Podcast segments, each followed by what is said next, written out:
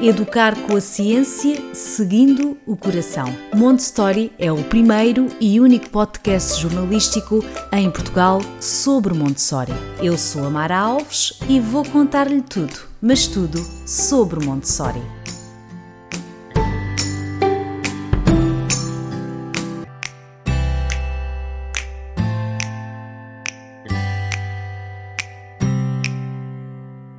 Todos, pais, mães, educadores, cuidadores, curiosos, sejam bem-vindos a mais um episódio do Montessori.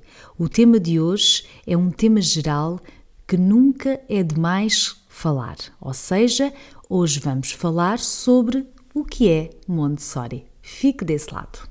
Este episódio conta com o apoio do Simpliflow by Fátima Lopes.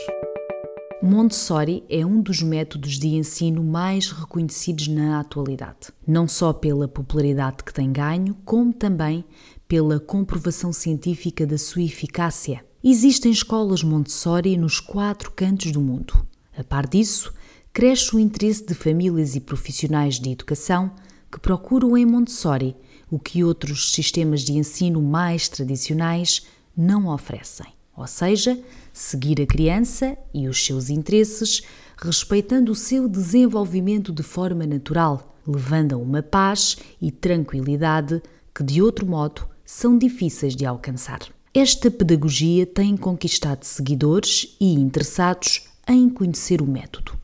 Na internet começam a surgir cada vez mais páginas, sites e blogs de famílias portuguesas que seguem Montessori e partilham as suas experiências cotidianas. No que toca às escolas, também no nosso país já existem algumas e outras que, não sendo Montessori, inspiram-se no método, oferecendo atividades, materiais e reproduzindo ambientes. Porém, não podemos falar de Montessori sem falar da sua mentora. Maria Montessori, a médica, a cientista e a pedagoga que há mais de 100 anos criou o método de ensino que viria a mudar a forma como se olhava para as crianças, que até então eram vistas como seres incapazes, oprimidas e manipuláveis às ordens dos adultos. Maria Montessori observou milhares de crianças em todo o mundo e desenvolveu uma nova abordagem à educação que tem como pilares principais o respeito, a liberdade, a autonomia, o encorajar a fazer, acreditando nas capacidades de cada criança, entre outros princípios que visam a educação da criança num todo, onde a aprendizagem preconiza sem esforço, no desejo natural de aprender construindo seres humanos íntegros, de espírito crítico e livre. É ainda de referir que esta pedagogia é uma das bases do sistema de ensino como o conhecemos hoje, embora muitas das características se tenham perdido pelo caminho. Na sociedade atual, o tempo cronometra a vida e, nesse panorama, seguir a criança pode ser uma miragem. A imposição de atividades formatadas ganha um espaço, num mundo onde não há tempo nem espaço para a individualidade de cada um.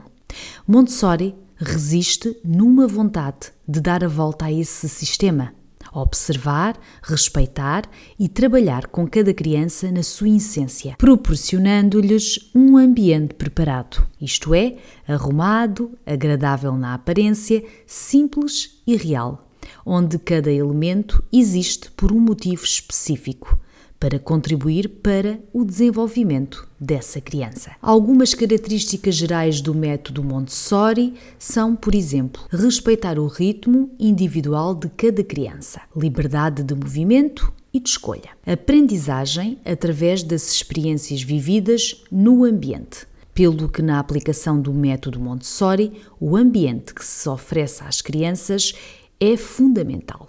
Entende-se por ambiente onde a criança vive, onde está, ou seja, a sua casa ou a sala de aula, onde móveis e tudo o que a criança precisa para o seu desenvolvimento é colocado à sua altura.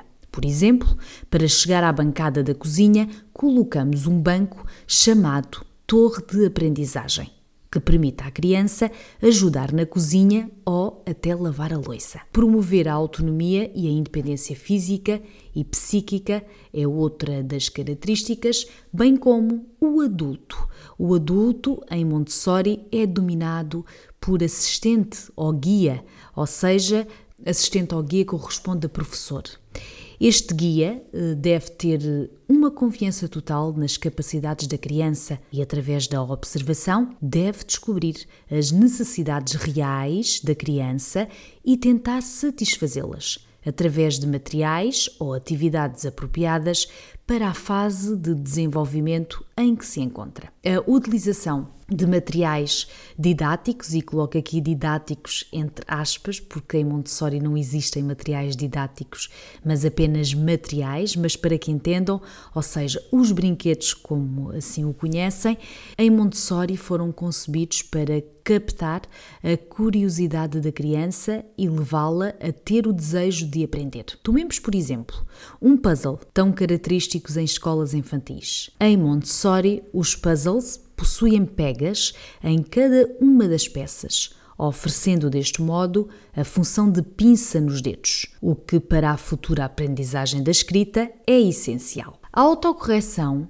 é uma das características fundamentais dos materiais Montessori, ou seja, os materiais permitem a autocorreção. Isto é, nenhuma tarefa pode ser completada de forma incorreta, sem que a criança se aperceba se está ou não correto, sem precisar do adulto. Outra forma de distinguir o que são os materiais Montessori, normalmente estes materiais são de madeira. Trabalham uma só função, ou seja, são destinados apenas a uma área de desenvolvimento. Nunca têm pilhas ou botões que façam as coisas pelas crianças. A mente absorvente e os períodos sensíveis são outras das características essenciais para entendermos o método. Maria Montessori descobriu que as crianças passam por diversas fases que esta denominou por períodos sensíveis. Contudo, os períodos sensíveis são etapas passageiras.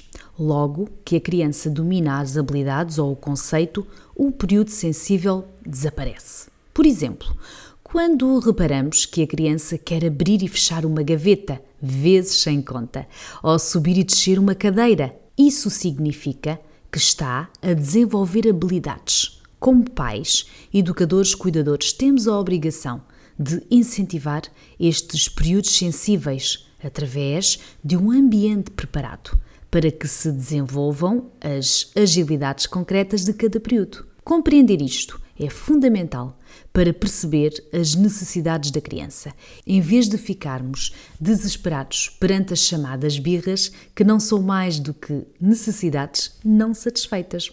Outro ensinamento que Montessori nos traz é a chamada mente absorvente.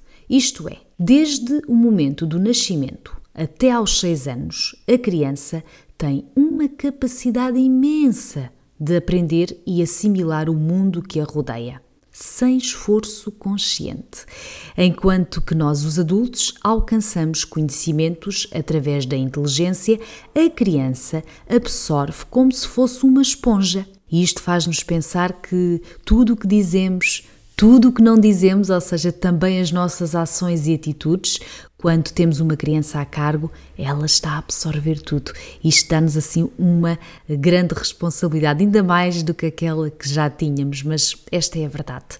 E por fim, dizer que Montessori não é apenas um método educativo a desenvolver nas escolas, é também uma filosofia de vida que pode ser aplicada também aí na sua casa, uma vez que está inteiramente ligado ao desenvolvimento das potencialidades da criança, com o objetivo de promover uma motivação própria por aprender e no desejo de fazer as coisas espontaneamente e por si mesmo, e tal como a Maria Montessori apelidava o seu trabalho, Montessori é uma educação para a vida, ou seja, não é apenas para a sala de aula, mas para o dia a dia e para o resto da vida. E assim chegamos ao fim deste episódio inteiramente dedicado à definição do que é Montessori. Nunca é tarde para dizer, para explicar, para que possam praticar aí na vossa casa uh, este método tão encantador. Convido a visitar as redes sociais do Montessori. Procure-nos no Instagram, no Facebook, no nosso site em montessori.pt. Lá pode contar com mais informações sobre este método. Fiquem bem e até daqui a 15 dias.